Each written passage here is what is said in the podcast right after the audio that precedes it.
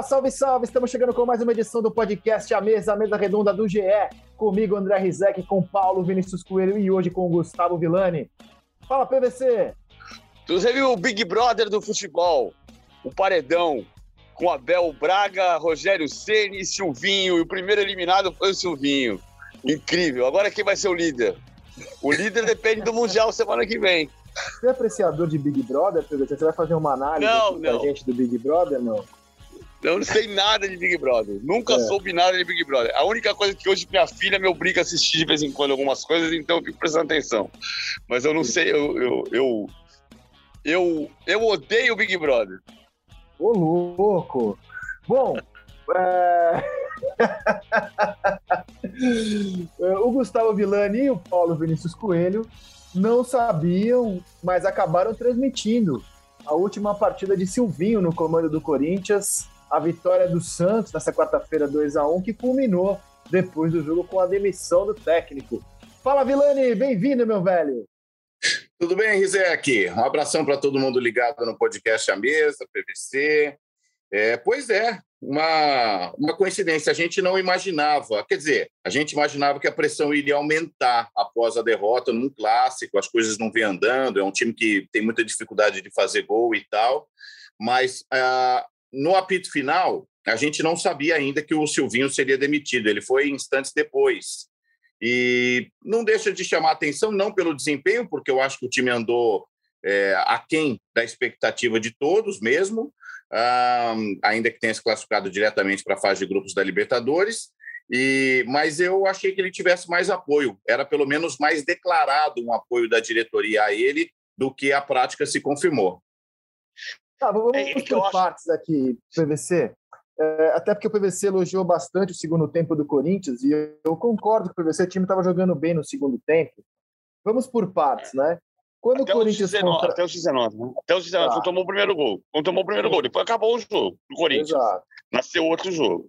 Quando o Corinthians contratou o Silvinho, é, o Corinthians sabia que o Silvinho era um técnico em formação, certo? Não era um técnico formado, não tinha 15 jogos como técnico profissional.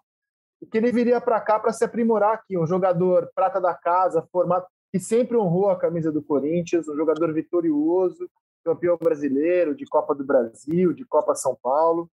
E o Silvinho veio como um técnico em desenvolvimento.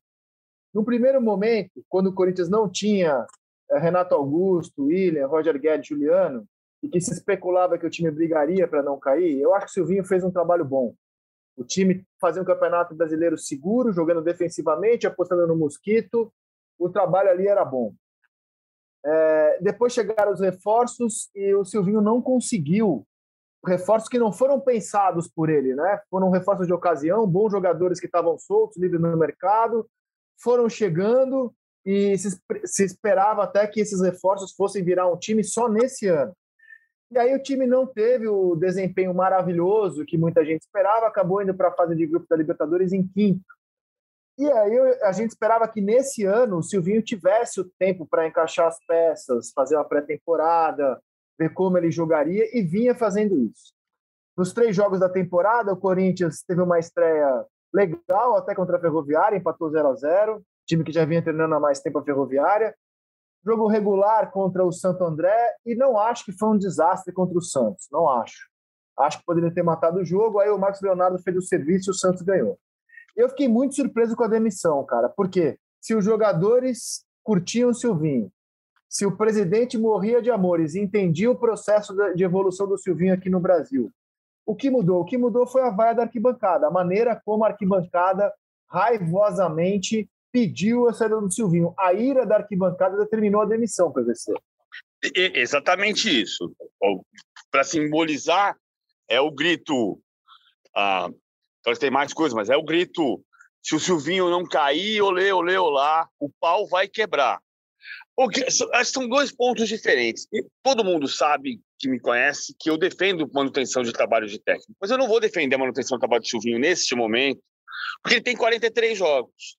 É, é diferente de você derrubar o Rogério Ceni hoje com 17 jogos.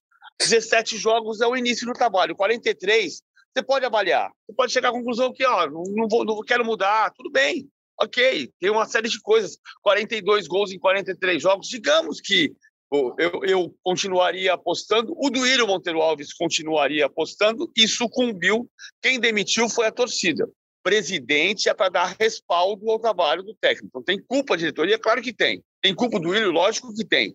Mas quem demitiu foi a torcida. O que me preocupa é o seguinte: em, em que condição o futebol brasileiro vai viver é, levando em conta, por exemplo, qual é a condição do futebol brasileiro? E eu não vou comparar Silvinho com Marcelo Galhardo. Marcelo Galhardo é indiscutível técnico do River há oito anos.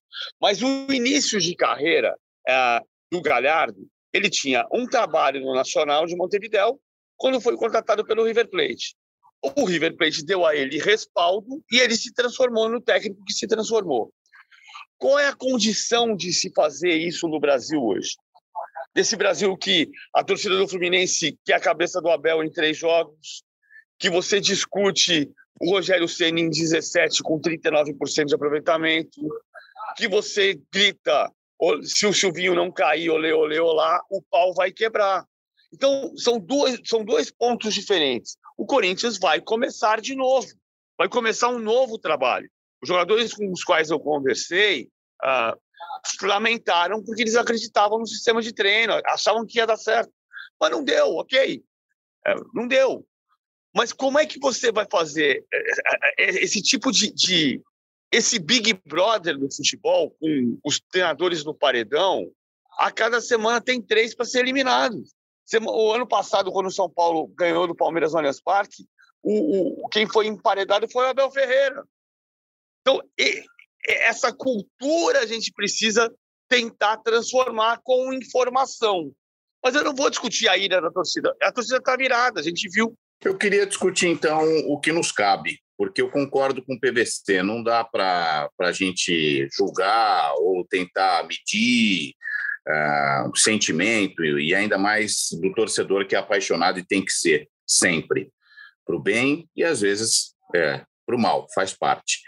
Mas eu acho que a gente, a gente como imprensa, a gente inflamou muito e com adjetivos, inclusive, é, Silvinho estagiário, vaza daqui, é, sem tamanho, é, por um, um cara que estava lá trabalhando, fazendo o melhor dele no dia a dia. Não deu certo, demite, ok, mas eu acho que uh, a gente extrapolou muito, não foi. Não, não adianta a gente apontar o dedo para a torcida, como disse o PVC, mas eu acho que a gente pode pensar na maneira com a qual a gente está tratando é, os temas do, do futebol. Eu vejo cada vez mais torcedores com o microfone na mão e querendo representar, querendo lacrar, querendo trazer espuma, uh, querendo ir ao encontro do torcedor, é, tentar agir como torcedor, eu acho que a, a nossa função elementar é, é, é, justamente ponderar e não inflamar.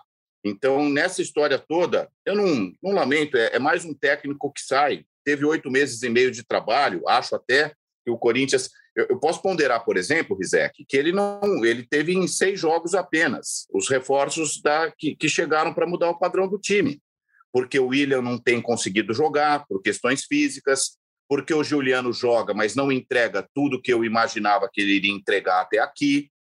Que os caras que dos quatro reforços que estão ah, correspondendo são Renato Augusto, que é um ótimo passador, tem uma ótima visão de jogo, não tem velocidade, mas ele faz a bola correr, ah, municiando quem está lá na frente, e o Roger Guedes, que tem 25 anos, está vivendo o auge da forma física.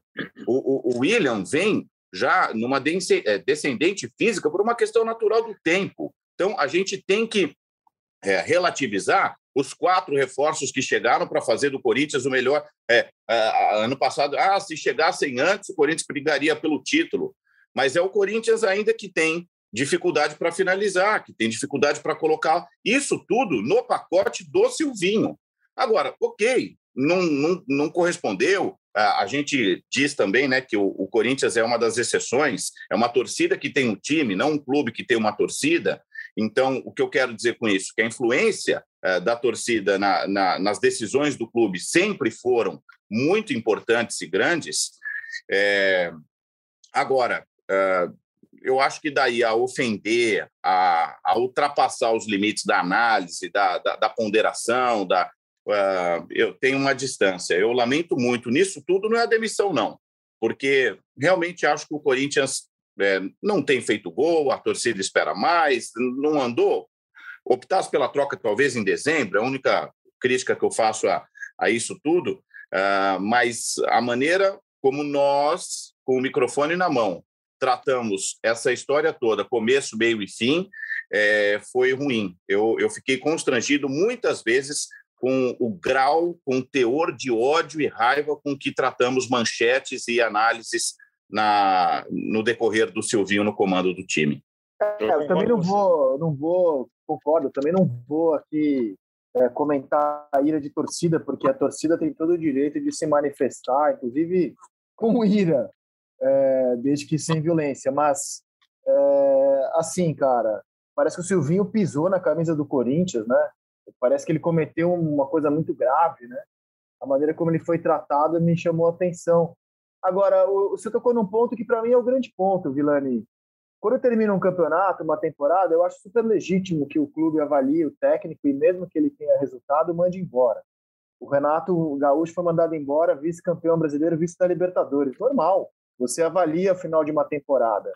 Acho que é amadorismo você fazer isso depois de três jogos, cara, na temporada que acaba de começar. Porque é, se ele não serve agora, você tem todas as informações para saber que ele não servia, então, no ano passado. Então, o Corinthians perde tempo, é, três jogos de começo de temporada, para mim, não são parâmetro para avaliar a evolução.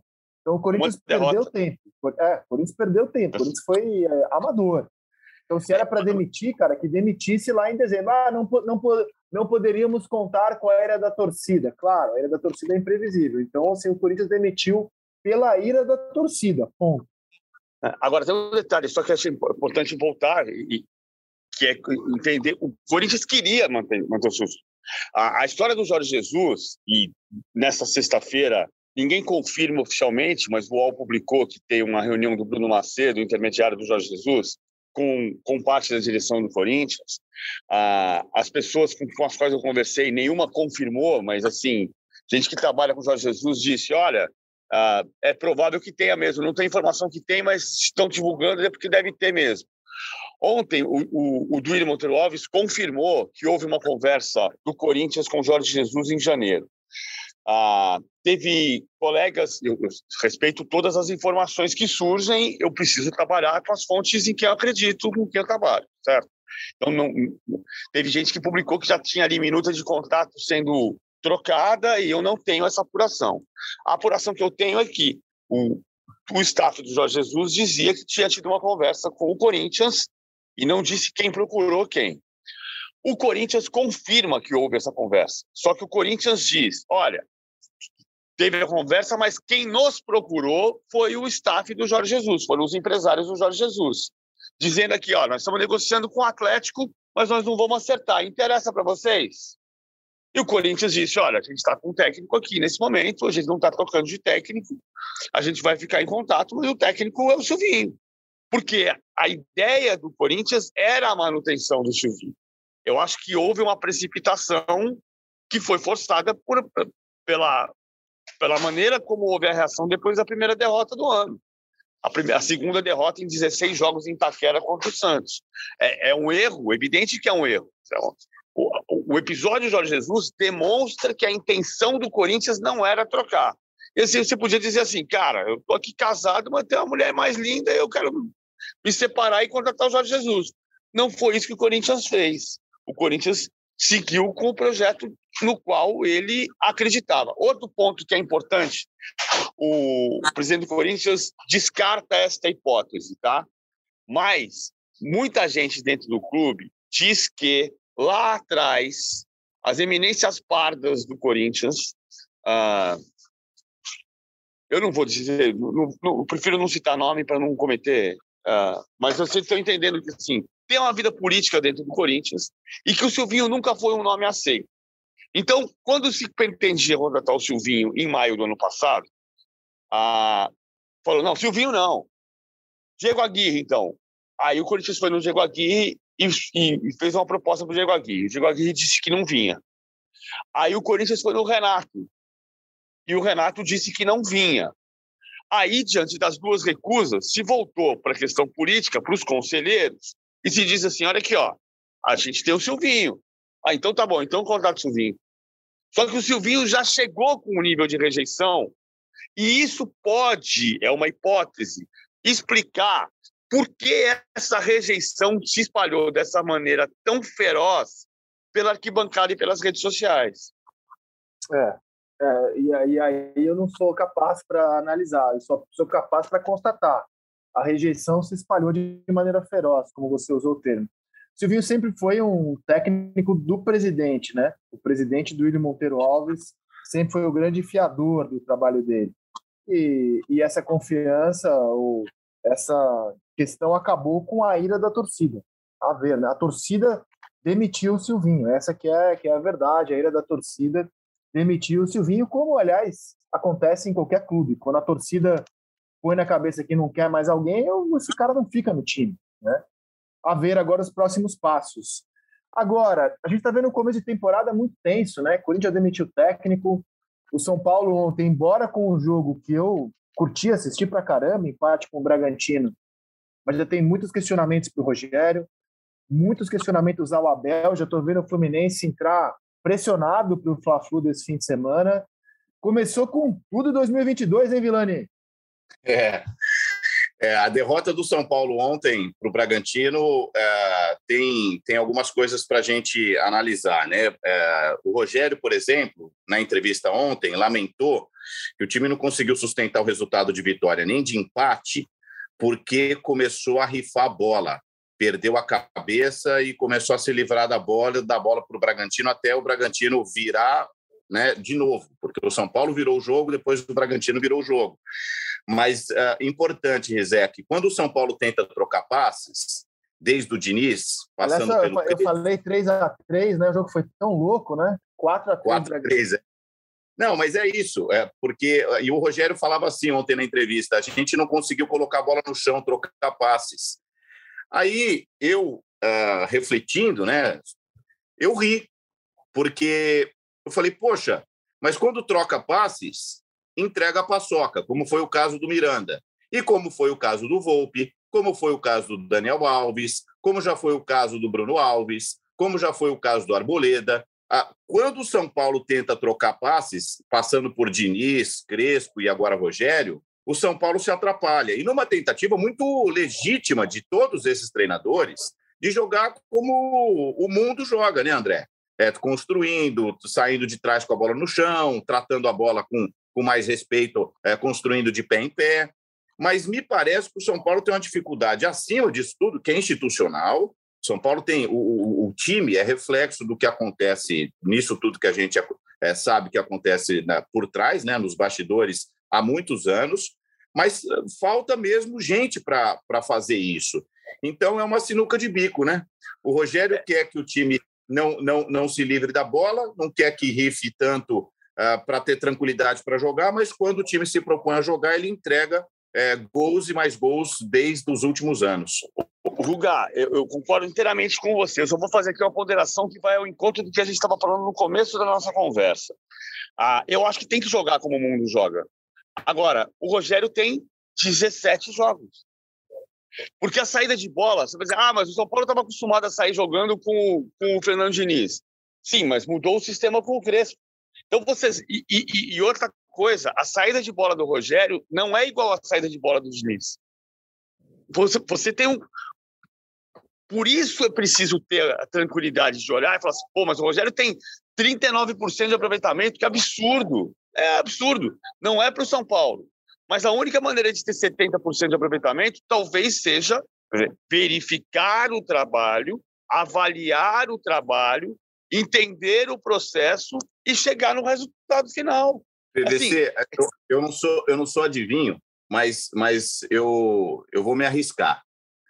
São Paulo jamais vai ter 70% de aproveitamento com esse time, com esse elenco. E não é uma questão do Rogério. Eu concordo com você que tem que, nessa segunda passagem, a título de informação, o Rogério mais perde do que ganha. Sim, isso é muito, isso é muito, é. É, exatamente. Isso é muito pouco para o São Paulo e muito pouco para o Rogério, campeão brasileiro da Série A e da Série B. Então, assim, é, eu só, eu tô, o que eu estou dizendo é que é, o Rogério tem que trabalhar, tem que dar tempo. Concordo com o Rizek, o melhor jogo do São Paulo nesse começo de temporada. É, eu só acho que tem uma, uma, uma adaptação de cultura, de expectativa e realidade do que o São Paulo pode entregar e a gente parar de olhar para o São Paulo, para esse time do São Paulo, é, em cima da história do que a gente espera do São Paulo.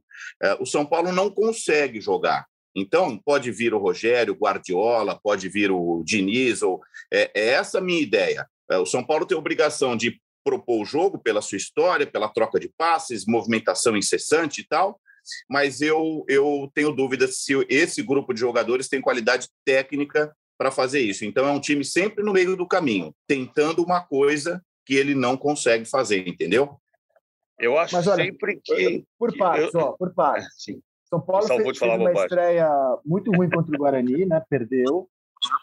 Jogou muito mal contra o Ituano. É, não perdeu porque o Jandrei pegou um pênalti. Né? Jogou muito mal contra o Ituano, não criou, se defendeu mal. E ontem, cara, enfrentou um belo time, né? O Bragantino, cara, time agressivo, entrosado, cara, foi para cima do São Paulo, né? É, fez 1 a 0 o São Paulo empatou, aí fez 2 a 1 Aí o São Paulo melhora no segundo tempo com a entrada do Igor Gomes, né? É uma alteração que faz o São Paulo virar o jogo, o time melhora, São Paulo vira para 3 a 2 e o Bragantino vira para 4 a 3 Foi um jogaço. Né? O São Paulo perdeu de um time que era melhor do que ele no ano passado e que começa o ano melhor do que ele, que é o Bragantino. Time agressivo, rápido, insinuante. Agora, a questão é: o São Paulo vai dar um, um, um tempo para o Rogério tentar montar um time, como por exemplo o Fortaleza sem um grande elenco montou, ou o São Paulo vai se impressionar a cada mau resultado no começo da temporada e vai, e vai entrar num buraco negro e, e vai ficar lá é, em crise, chorando que não consegue ser o time soberano que era no começo do século? Eu acho que tem uma escolha a ser feita. É uma, é uma boa pergunta, André. E ontem, nessa mesma entrevista, o Rogério já assumiu falha, não só dele, comissão técnica, mas como da diretoria, plane... É, departamento de futebol, no planejamento. Rogério ontem lançou uma ideia é, que era, deveria ser, né? Logo após a eliminação na semifinal da Copa São Paulo, trazer os oito garotos da base, né, que permitidos pelo regulamento da Federação Paulista para colocar em campo e oxigenar, descansar os principais, né, o elenco principal, até chegar a um equilíbrio físico, porque agora olha a sinuca de bico que o São Paulo está se metendo, como no ano passado. Ele tem que jogar a Vera o Campeonato Paulista por falta de resultado e a pressão que aumenta. E ele já tem o Patrick machucado, né, um dos reforços. É, o Nicão ontem não jogou porque está cansado e tem que mesmo se revezar até todo mundo atingir um nível equilibrado físico. Então, é, e na temporada passada, o São Paulo jogou tudo no Campeonato Paulista e faltou perna. Foi aquela série de lesões que a gente viu no Brasileirão, muito capenga, né? um Brasileirão inteiro, quase na metade de baixo da tabela de classificação e até na zona do rebaixamento. Então, é mais do mesmo. É um clube refém da sua própria grandeza, mas sem assimilar as suas dificuldades atuais. O Rogério falou isso ontem. É, talvez tenha sido um, uma falha nossa de planejamento não colocar os garotos para jogar nesse começo de temporada. A torcida certamente teria mais paciência de ver o time jogar mal e perder, né, enquanto os titulares treinavam. É, com duas semanas de trabalho, o time já está indo para o pau, já está indo à vera para os jogos, inclusive lesionando jogadores e, e com uma responsabilidade além da devida. É, essa questão do calendário era simples. O São Paulo, o São Paulo, diferentemente do Corinthians, tem uma competição no meio do campeonato estadual, né? Que é a Copa do Brasil, começa dia 22 de fevereiro. Ah, ele tem que estar com o time pronto no dia 22 de fevereiro. O problema também é um pouco da compreensão, porque a gente, vive nesse, nesse poço de contradição. Eu digo o, a estrutura do futebol brasileiro. Adoro a frase do Gesualdo Ferreira, que me disse que o Gesualdo Ferreira, técnico português, demitido do Santos depois de 15 partidas, e ele diz: não é o técnico brasileiro que está acomodado, é a estrutura do futebol brasileiro que está acomodada.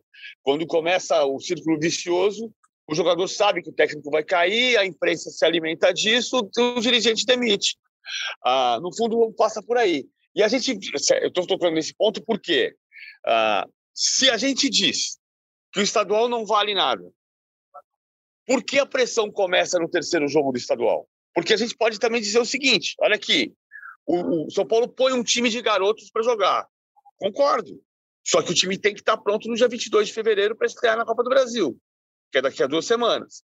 Então, alguns dos jogos ele pode fazer. Pega o exemplo do Palmeiras. O Palmeiras jogou três vezes com o time titular dos quatro jogos que fez para preparar os titulares para o Mundial de Clubes, que é a prioridade dele nos dois primeiros meses. Essa prioridade do Palmeiras ela é óbvia, ela é mais óbvia do que a Copa do Brasil para o São Paulo. Mas com detalhe, Mas, né, digamos, né, PVC? Um detalhe, é, só, só para a gente não perder de vista as diferenças de realidade. O Palmeiras, nas duas últimas rodadas do Brasileirão, liberou o seu grupo principal. Então, Sim. o Palmeiras eh, descansou e treinou a, para poder jogar mais com o time completo no estadual, preparando para o Mundial. É diferente do São Paulo. São Paulo jogou com a corda no pescoço até o final do Brasileirão. Sim, mas assim, ele teve um mês de férias, voltou e teve 19 dias, que não é o ideal de pré-temporada. Você pode poupar o teu time nesse caminho, mas a questão está na falta de compreensão do que é prioridade. O São Paulo, nesse ano, não precisa ser campeão paulista. No ano passado, não é que precisasse, mas o São Paulo precisava de um título porque não ganhava título nenhum desde 2012. Hoje, o São Paulo Todo mundo está olhando para o São Paulo e fala assim: você sabe que o São Paulo não precisa ser campeão paulista. Mas depois de duas derrotas em três jogos, você fala: como assim? Não pode ser isso, São Paulo? Então, precisa ter um pouco de comunicação. Então, que veio o presidente, o diretor de futebol, o Papa, para falar: cara, a gente vai preparar o time para fazer uma temporada boa e não é agora. Assim, se você pegar todos os campeões paulistas, cariocas, o Flamengo foi tricampeão carioca e não foi campeão invicto. O, o, o, Corinthians de 2017 foi campeão paulista e depois brasileiro, e na primeira partida em Itaquera perdeu para o Santo André de 2 a 0. Então, o Palmeiras foi campeão brasileiro de 2018 e perdeu no Allianz Parque para o São Caetano durante o estadual. Então, vamos ter um pouco de luz, olha para trás e olha para como eu dizia Pedro Nava, a experiência é um farol voltado para trás. Eu não posso prever o futuro, mas eu posso olhar para o passado e entender que certas experiências vão levar a sucesso lá na frente. Não é ganhar do Bragantino na terceira rodada, é ganhar o Campeonato Brasileiro no fim do ano. Não, seria lindo ganhar do Bragantino, né? Mas simplesmente hoje o Bragantino é um time melhor do que o São Paulo. Exatamente. Né? Perfeito. O Bragantino terminou o ano melhor do que o São Paulo e ainda é melhor do que o São Paulo. Por isso que eu acho que analisar a derrota de ontem como uma catástrofe, como algo muito fora da curva, é um equívoco, né? A gente tem que tentar olhar para aonde o São Paulo vai chegar, não só o que ele fez ontem, né? E, e, até acho que o jogo de ontem deu sinais animadores, né? A maneira como o São Paulo conseguiu reagir, como o time jogou bem no segundo tempo, embora com muita fragilidade defensiva. É, o time jogou uma grande partida ofensiva e um péssimo jogo defensivo. É claro que tem que ter um equilíbrio aqui. Ofensivamente, uh, foi um dos melhores jogos do São Paulo desde que o Rogério voltou. Foi. É que defensivamente Acho que é o único que marcou três gols. Se, se não for o único, é um dos poucos. Mas é... eu, eu, eu, eu, tava, eu já te confirmo isso já, em dois minutos. Eu, eu acho também que é, mas eu não tenho certeza absoluta de memória. E e podia, e podia ter feito o, o quarto, quinto gol com o Caleri. Teve duas chances, quer dizer, quando ganhava o jogo, podia ter vencido. Foi mesmo um bom jogo do São Paulo. Concordo com vocês, é, é uma pressão exagerada. O Abel também está vivendo isso no Fluminense. É, é, essa histeria que a gente vive ano a ano, não é novidade, né? E, e, o PVC tem falado um negócio que, assim, eu sei que o querido e a querida ouvinte ah, vai falar. Fez três contra o Juventude. Fez três contra o Juventude dia 6 de dezembro. São Paulo ah, 3, Juventude 1. Tá. Vai dizer, pô, mas como vocês são careta, então não pode demitir técnico? Não é isso. Mas, assim, a, é, a, é, a gente tem que decidir o que a gente quer. Se a gente olha para o futebol europeu e conclui que os times de lá têm mais conjunto, né, tem mais entrosamento, tem mais jogo coletivo, tem mais trabalho, a gente precisa também seguir alguns exemplos para chegar lá, né? E um dos exemplos que permitem que os nossos times tenham jogo coletivo, trabalho, sequência, é um pouco mais de paciência também. A gente não tem, como diz o PVC, a gente não tem muito trabalho no Brasil consolidado, a gente troca muito, muito, Isso muito, é... muito. E trocando e muito outra... você não consegue e ter, outra... ter trabalho nos times. E, e, a gente gosta muito de falar de bola, né? Porque é muito mais legal. São Paulo tem é, comprometidos 25 milhões de reais em rescisões entre Crespo, Pablo. É, isso é erro de planejamento, né? Ou, ou, traz errado, ou rompe contratos errados, enfim, dá para a gente ler de várias maneiras. O que são 25 milhões para o torcedor ter aquele mais é, desavisado que gosta só de pensar na bola?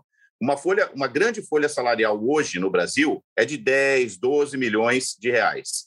Se o São Paulo tem comprometidos 25 milhões de reais só em rupturas de contrato, significa dizer que o São Paulo tem é, duas folhas salariais para rasgar e jogar para cima, porque não vai aproveitar mais esses profissionais que saíram do clube.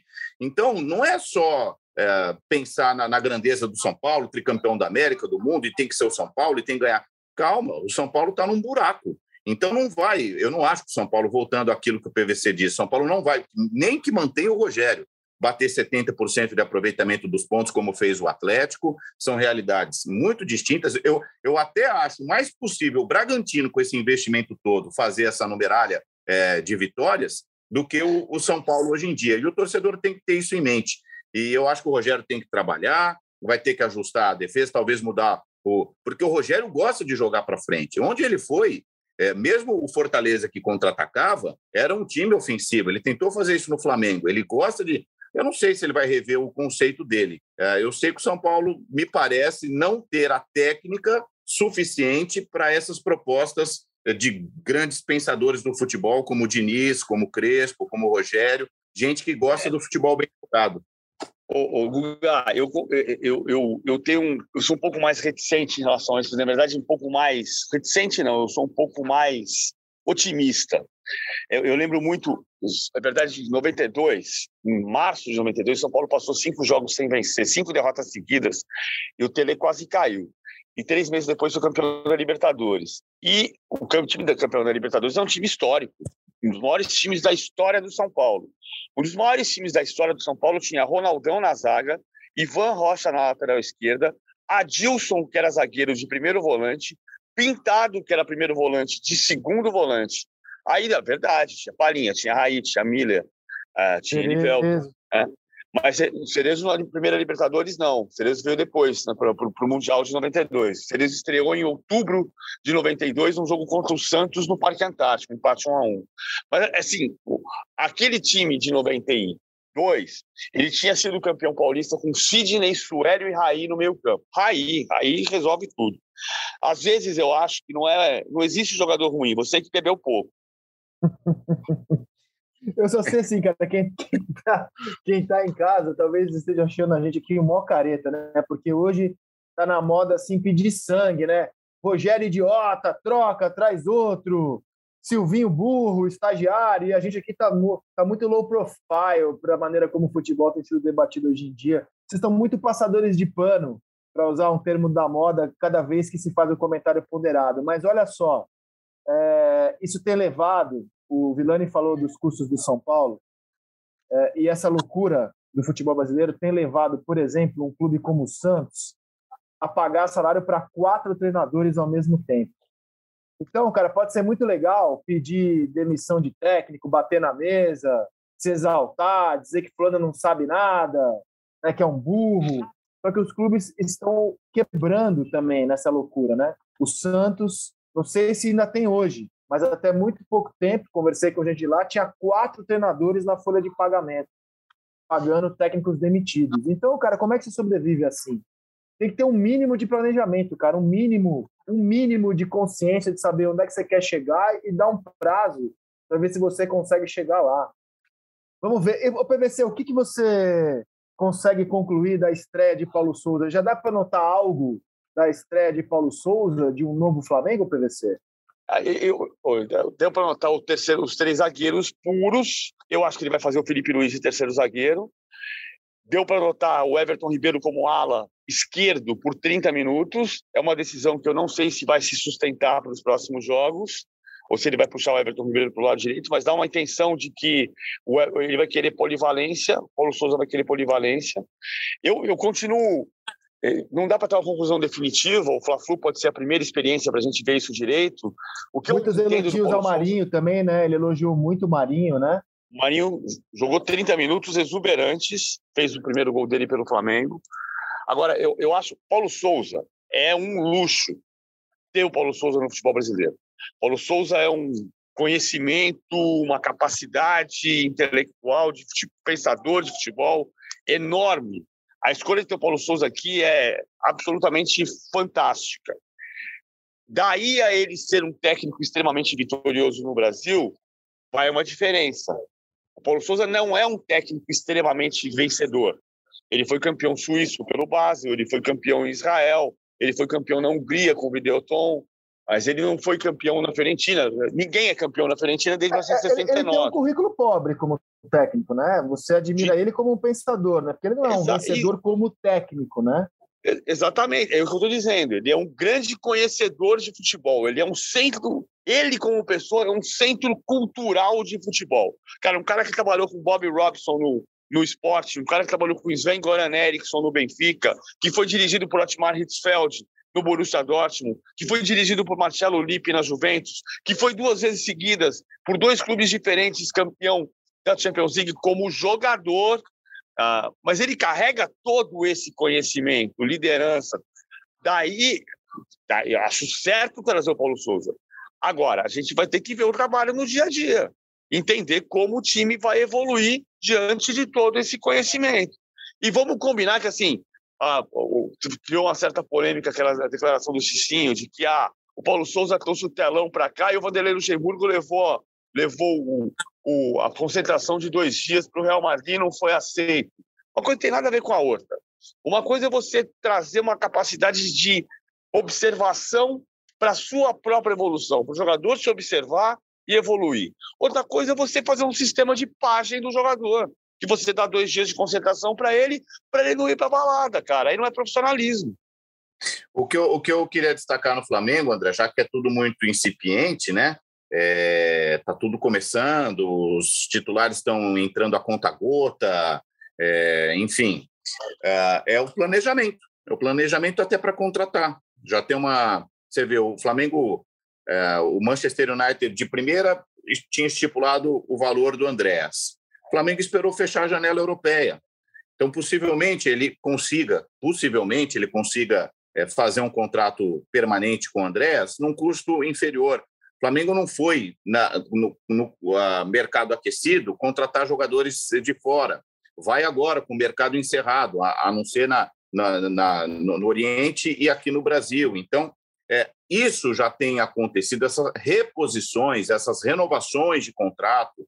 É, é nesse sentido que eu acho que o, o, Flamengo, o Atlético, o Atlético dá um passo atrás, em vez da dinheirama, ele, ele enxuga a folha e vai enxertar os garotos. Então tem um Caleb chegando, quer dizer, tem momento melhor para você colocar os garotos é, do que num time campeão e com muita gente rodada para abraçar, para inserir. Vai trazer o Godin sem custo, o Palmeiras, que libera os seus titulares duas rodadas antes do Brasileirão, já sem o que fazer, é para ganhar tempo nas férias e na pré-temporada e na preparação. Então, cara, é, eu sei que o tema é chato. É muito mais legal falar de gol, pontos, classificação. Mas é, o, que eu, o que me chama atenção nesse primeiro momento é, a, é o planejamento do Flamengo. Então vamos falar de gols e classificação da seleção brasileira, que encarou um time fraco, né? Não tem outra palavra para se referir ao Paraguai. É um time fraco, mas é aquilo que a gente tem para enfrentar. E fazendo essa ressalva, mostrou um futebol gostoso, cara. Quem ligou a televisão na terça-feira para ver o Brasil assistiu a uma boa de. Eu, por exemplo, curti o jogo. Foi, foi bacana ver o Brasil jogar, foi bacana ver o Marquinhos dar lançamento, foi bacana ver o Rafinha jogar, o Coutinho finalizar. Gostei do time brasileiro. E você, PVC? Eu gostei também. É, uma, a gente vai ter que ver na Copa do Mundo. Agora é o momento de preparação e ver na Copa do Mundo. Mas a gente está cobrando. Eu acho o Brasil competitivo e não acho espetacular.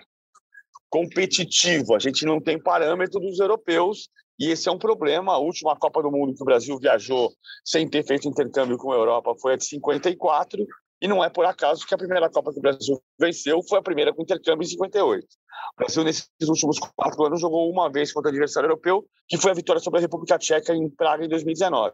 Então, esse parâmetro a gente não tem ainda. Talvez tenha em junho, enfrentando O Tite queria enfrentar a Inglaterra, pode ser a Bélgica, vamos ver quem vai ser o, o adversário. Mas a gente sabe que o time é, para o que faz, competitivo, mas não é espetacular. No jogo contra o Paraguai, teve momentos espetaculares e teve coisas muito é, importantes de se ver. Por exemplo, o Marquinhos deu 85 passos no jogo e errou um. Aí você vai dizer, mas é o passe do zagueiro, né? Daqui ali. Não, cara, ele, ele deu dois passes de gol. O passe para o Rafinha, que foi um lançamento. Alguém vai dizer, ah, jogada longa. Também existe jogo Não, longo. Uma, uma, pintura, né, cara? O passe pintura de jogada. Um passe de, é uma jogada de Gerson, né? É. E depois o passe para o Coutinho também. O passe do Coutinho, tá na moda dizer o passe que quebra linhas. Ele achou o Coutinho bem posicionado atrás dos dois volantes. O Coutinho dominou e fez o gol. Então, assim, isso é importante você ter, é, daquilo que o Guga falou agora há pouco do São Paulo. Jogar como se joga no mundo.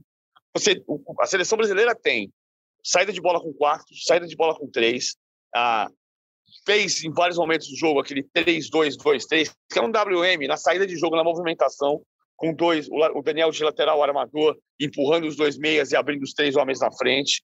Ah, ele tem, ele tem variação tática. Agora, a gente tem que ver o processo evolutivo do time. O Paraguai é um time nono colocado da eliminatória. O Brasil fez o que tinha que fazer, goleou. É, eu, eu muito satisfeito, viu, André? Muito satisfeito dentro do que eu tenho.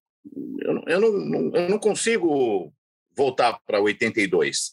Então, assim, eu não tenho dúvida que temos o melhor técnico, que esses jogadores convocados são os melhores, eu não tenho régua, não tenho referência de como o Brasil está em relação às seleções europeias, porque não tem enfrentamento. O Brasil passa o carro no, na, na, América do Sul, inclusive, acho uma equipe superior à Argentina, apesar de ter perdido a Copa América em casa. Acho que uma equipe com mais recurso, mais capacidade, de, tem mais de onde tirar do que a Argentina.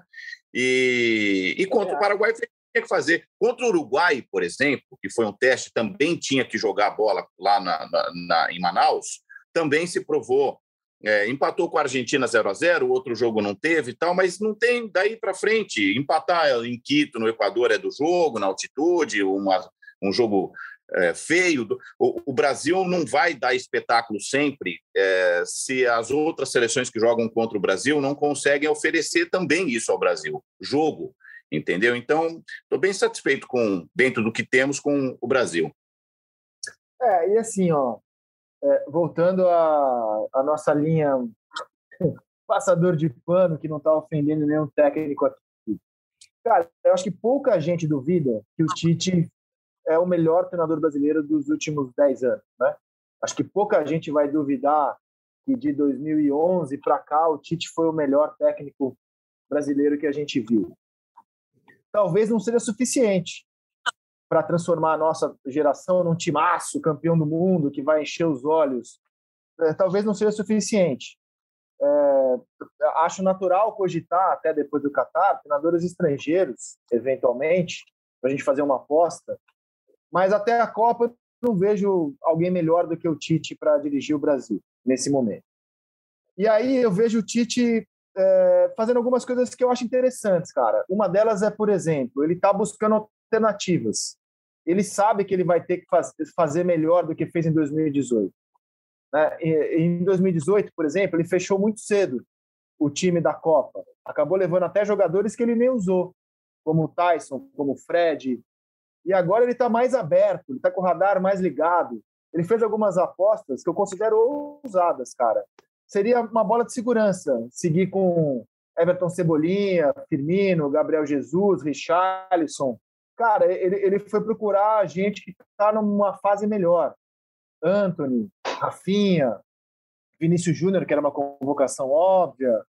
Cara, o Rafinha, eu acho que é uma, um gesto de coragem do Tite. Porque, dada a resistência que há ao treinador aqui no Brasil, imagina se o Rafinha joga mal. O que a opinião pública não ia falar do Tite? Ah, professor Pardal, de onde tirou esse cara? O Rafinha não era um jogador óbvio, cara. Perfeito, eu nunca tinha ouvido esse raciocínio e concordo plenamente contigo. Você se lembra do Afonso? O que foi o Afonso? Porque claro. o contexto é o mesmo. Era um cara é desconhecido para o nosso cenário e o Dunga foi massa. Foi o Dunga, né? Foi. Foi, foi massacrado pela, pela aposta. Era, era um cara que estava sendo observado fora do nosso campo de visão aqui no Brasil. Não deu certo. E aí veio o massacre. Então, eu concordo contigo. É muita coragem e trazer um cara, ainda que ele seja destaque no Leeds, o Leeds, eu não sei, é, depois da última rodada, mas até outro dia era 15, tá mal o Leeds no, na, na, Premier League. E, e, e, o Rafinha é o que tem de bom lá. E ele banca o cara na seleção. É um gesto de coragem, concordo Sim, contigo. Não, não, era um jogador óbvio, cara. O óbvio era seguir lá com o Gabriel Jesus, Cebolinha, Richard. Ele tá testando, cara. Ele tá, tá buscando alternativas, é, tá trazendo a garotada e tá jogando com três atacantes, que é algo que ele não fez na Copa da Rússia tá tentando um outro jeito de jogar. Então, assim, tô vendo o Tite tentando, cara. E assim, claro, a gente não sabe qual é o nosso real potencial, porque infelizmente a gente só consegue enfrentar times sul-americanos. Aqui a gente dá de mão aberta em todo mundo. Mas eu assim, eu, eu, eu tô vendo um técnico tentando ser melhor do que foi em 2018, PVC. Eu também, eu estou pegando a convocação das, da Copa América do ano passado. Foi meio às pressas e tudo, mas, por exemplo, jogadores que a gente sabia que era do, do tipo é da confiança do Tite. Ah, Felipe Zagueiro, não voltou mais. Ah, aliás, o Flamengo negociava com ele, né?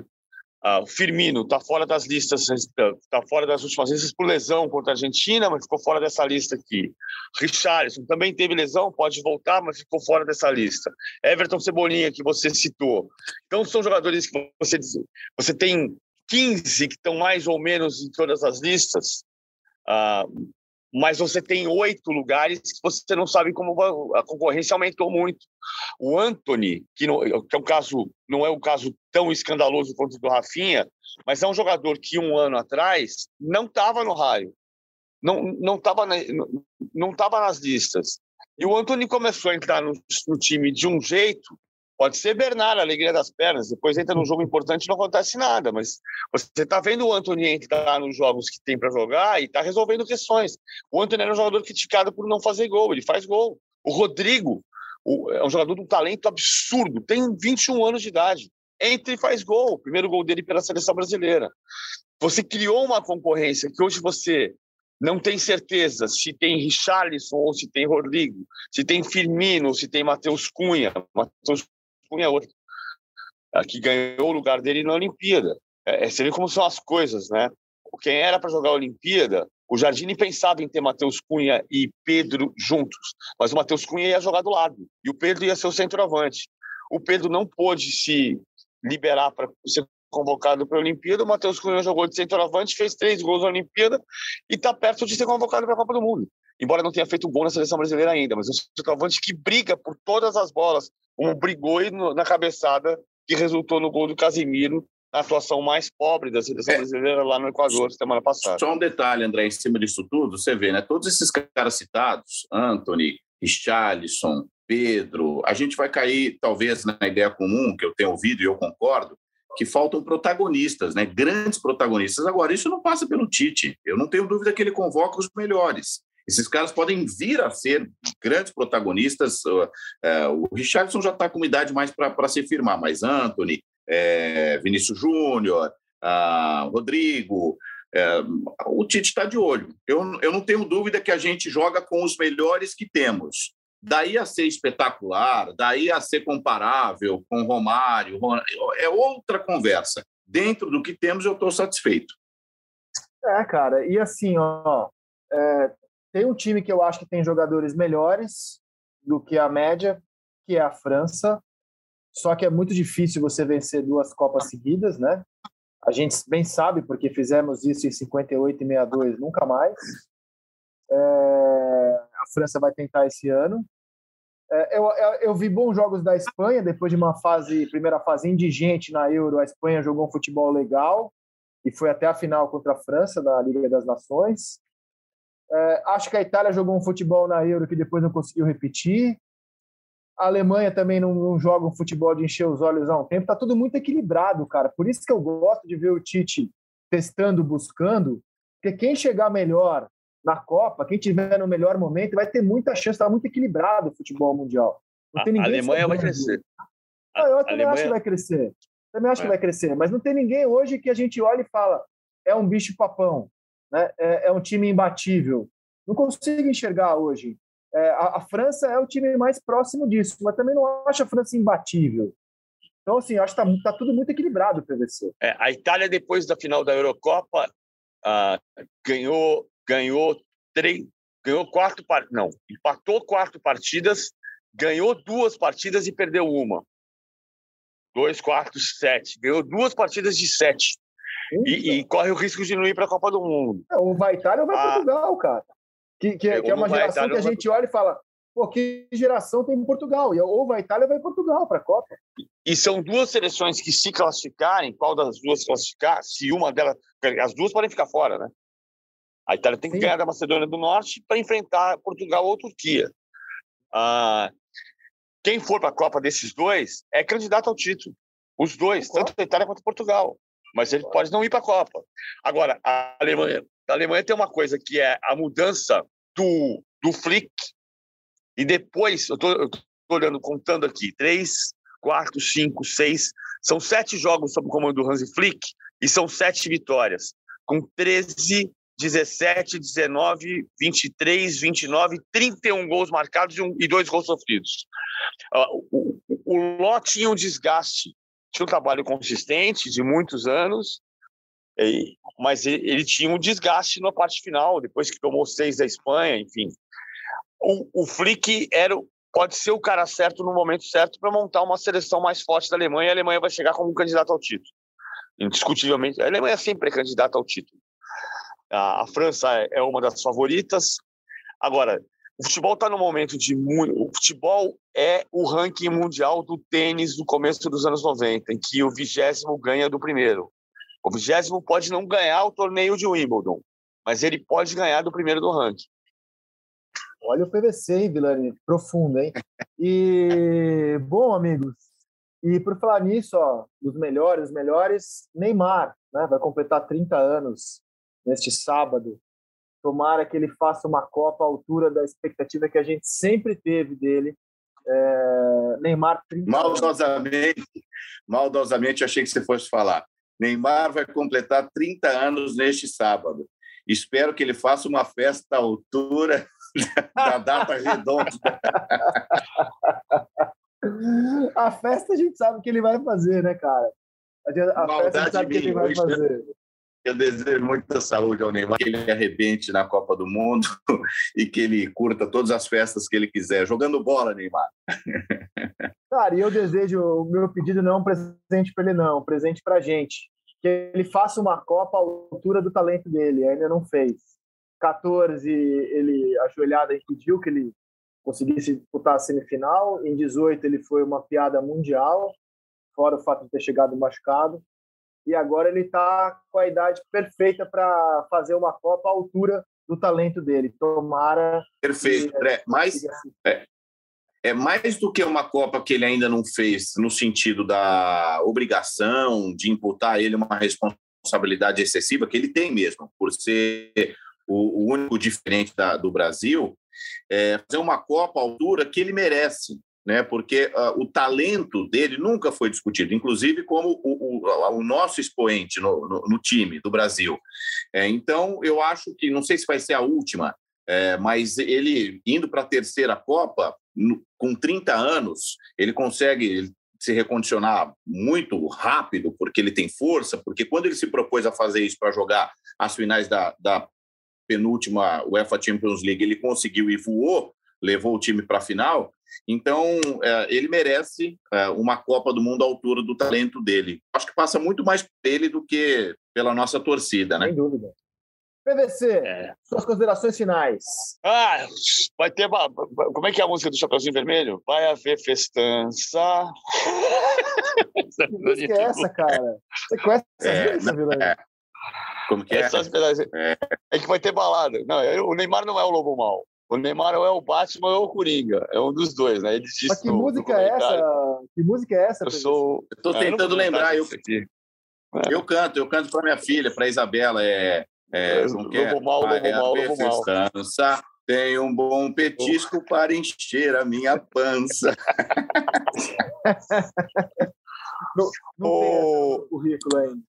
Eu já falei semana passada, eu, é muito marcante para mim no documentário do Neymar, ele, ele se, já, se achar o Batman da família dele e o Coringa, para quem não o conhece. Ele não é nem Batman, nem Coringa. Mas se ele ganhar a Copa do Mundo e a Champions League esse ano, é provável que ele seja maior que o Batman. Feliz aniversário, Neymar. Feliz aniversário, Feliz aniversário Neymar.